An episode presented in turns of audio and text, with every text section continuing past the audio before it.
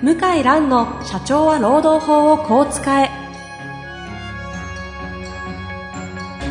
法律の下で展開されるビジネスの世界。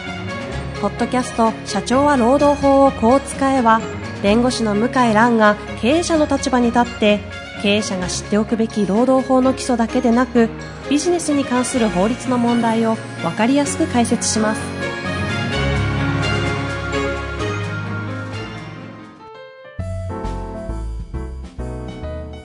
こんにちは、遠藤和樹です。向井蘭の社長は労働法をこう使え。向井さん本日もよろしくお願いいたします。はい、よろしくお願いします。さあ、えー今日はですね、時事ネタはい。ということでいきたいと思うんですが、はい3回ね、質問続きましたので、はい。なんか最近の気になる時事ネタはありますか？最近ですね、あの、ある施設はい。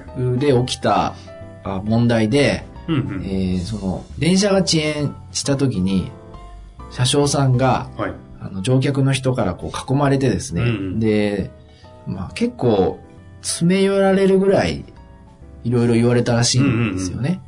で、えーそれで、まあちょっとおそらく頭に来たんだと思うんですけども、うんうん線路に飛び降りて、上着と制服の上着と帽子を脱ぎ捨てて、えーああ、もう死にたいと。ほうほうこんなの嫌や死なせてくれと叫びながら、えー奈良方向に走っていたと。その後。塀を乗り越えて、さらに7.6メートル下の地面に飛び降りて骨折をしたと。いい。こういう案件らしいですね。ほう。これを、ほうほう、これが労働法の。話に？で、はい。今起きてんのは、懲戒処分をするべきか否か。で、インターネット上で、なんか賛成と反対はあ。で、懲戒処分しないでくださいっていう賛否が、議論賛否が起きているらしいですね。が。なるほど。はい。これは当然、向井先生的の回答もあるわけですよね。そうですね。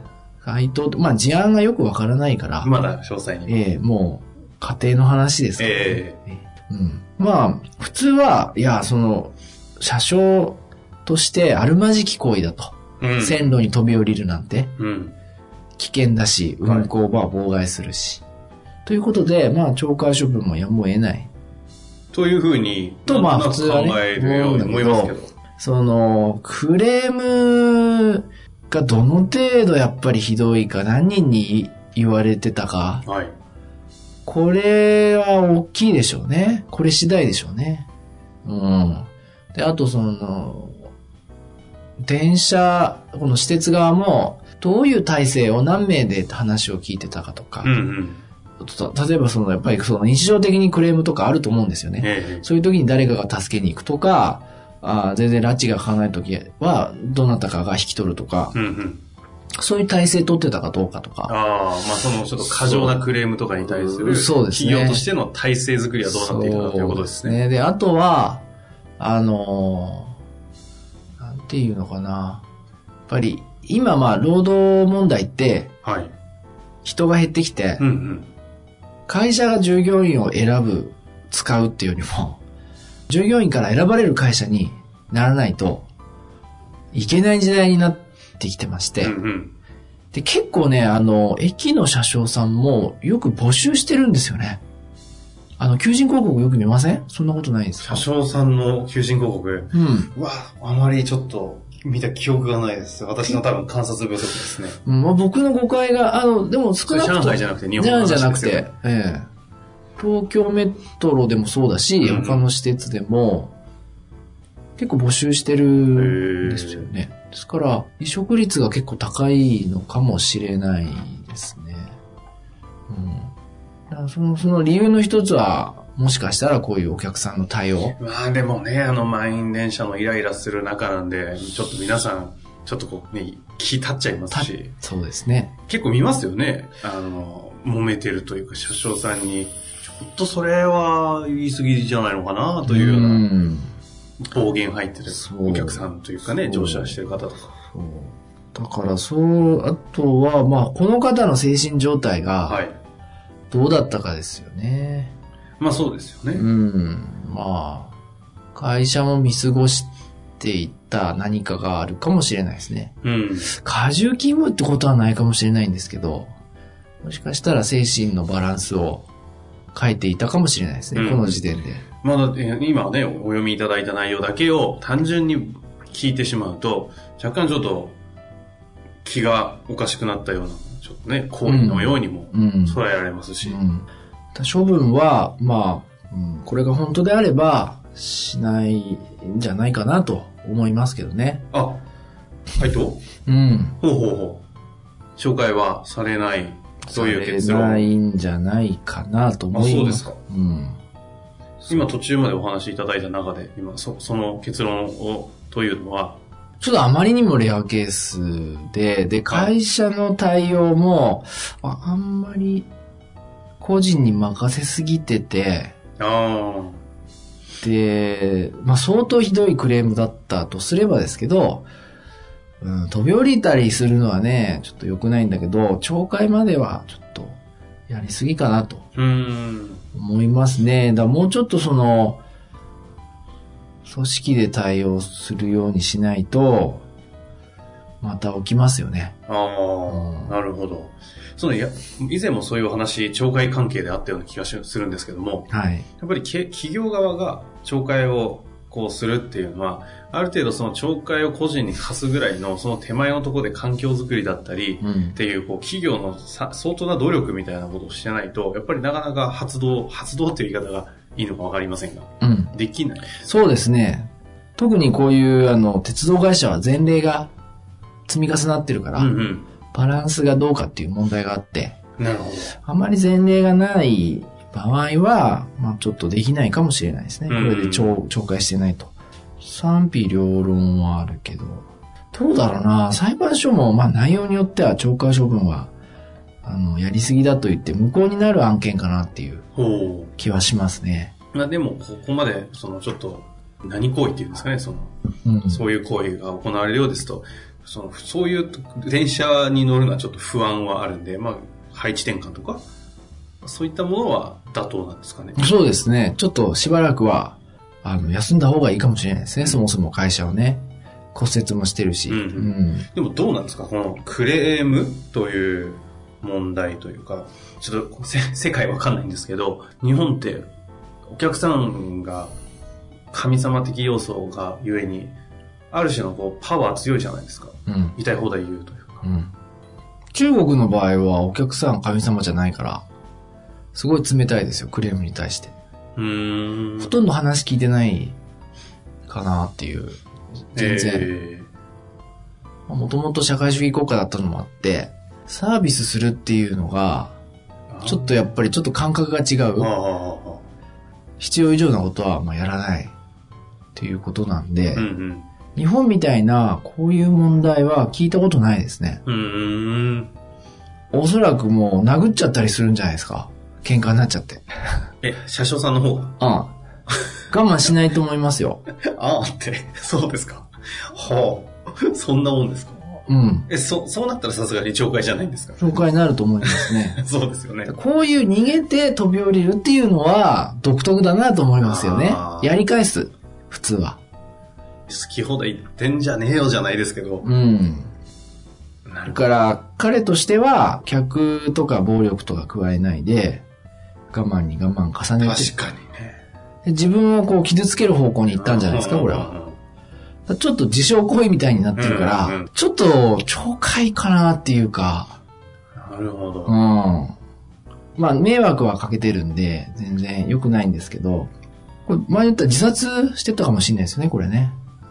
そうなった場合は逆に懲戒云々じゃなく、むしろ会社責任として問われちゃそうですよ。ことですよね。そうですよ。これ7.6メートルですよ。これ倍だったら死んでますよね。ですよね。たまたまだから7.6だから飛び降りたわけじゃないみたいだから、自殺未遂ですよね。うんうんうん。自殺未遂事件って考えると、ちょっと懲戒できなくないですか？確かに。そんな、そうですね。もう、懲戒の領域では捉えられないですね。うん。確かに。だ再発防止の方が優先するべきで、ええで、やっぱ従業員も同じ社長さんも見てるから、まあ会社としてはそちら優先した方がいいのかなと思いますね。うん遅延して怒ってるんでしょうね。うん。ねえ。こう反論しないからね。日本のサービス業の人は。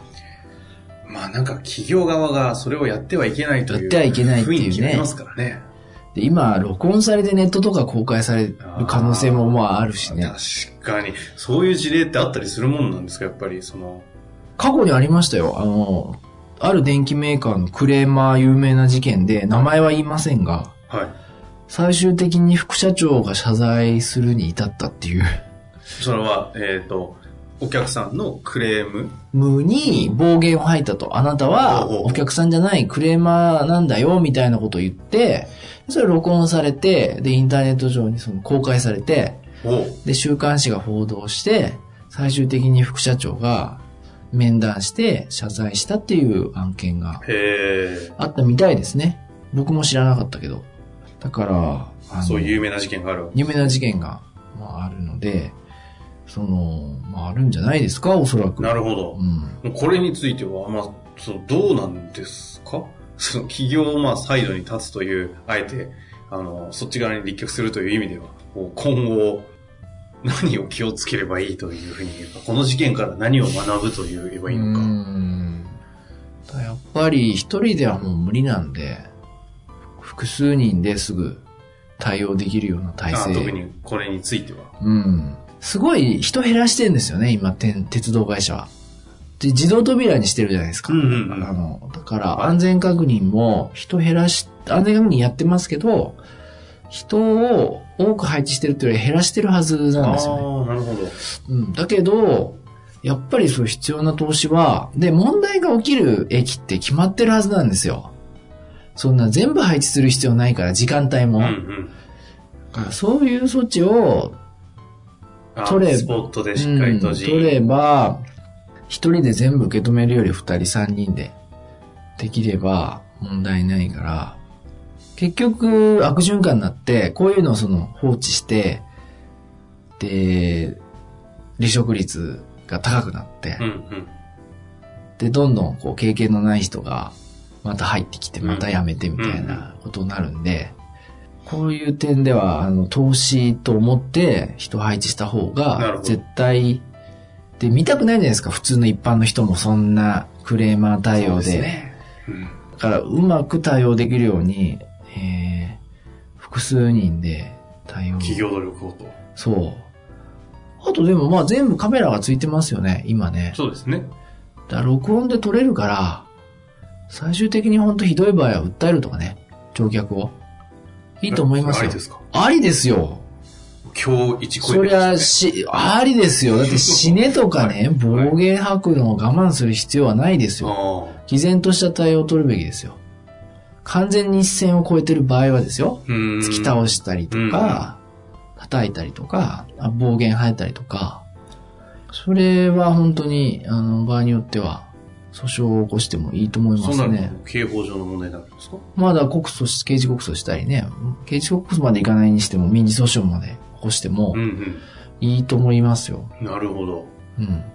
僕は思いますけど。はだこれは本当氷山の一角ですからあ。、うんうんあの、方針、あの、決めた方がいいですね。うん。うん。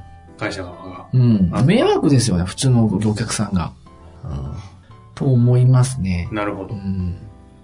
まあ、今のお話を聞いてね、あんまりあの、その、車掌さんの方が訴訟をしようという アドバイスではなく、そういうことではなくて。あ、そういうことではなくて、ただ、まあ、その、ただ、あえーの、あまりに過剰なクレームに対しては、毅然とした態度を対応では一つ持ってていいというのは、まずポイントですよね。そうですまあ、その上で、あの、経営者側というか、企業側の方が、そういったものに対して、個人にあんまり責任を負わせるような形ではなく、はい。会社としての体制を整えていくとはい。いう努力は、まあ多分この業界に関わらずはい。必要でしょうし、はい特にクレームが多いような業界ですとね。そうですね。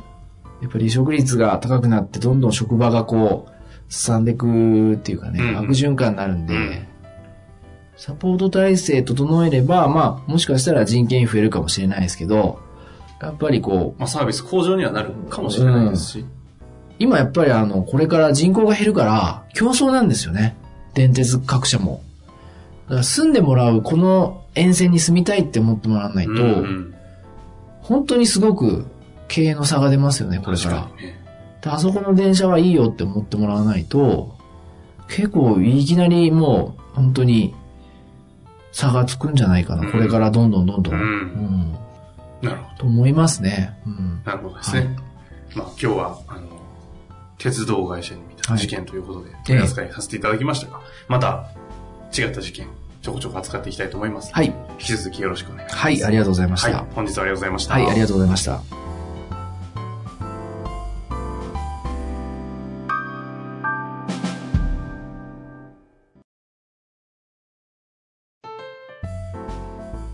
本日の番組はいかがでしたか？番組では向井蘭への質問を受け付けております。ウェブ検索で「向井ロームネット」と入力し検索結果に出てくるオフィシャルウェブサイトにアクセス。その中のポッドキャストのバナーから質問フォームにご入力ください。たくさんのご応募お待ちしております。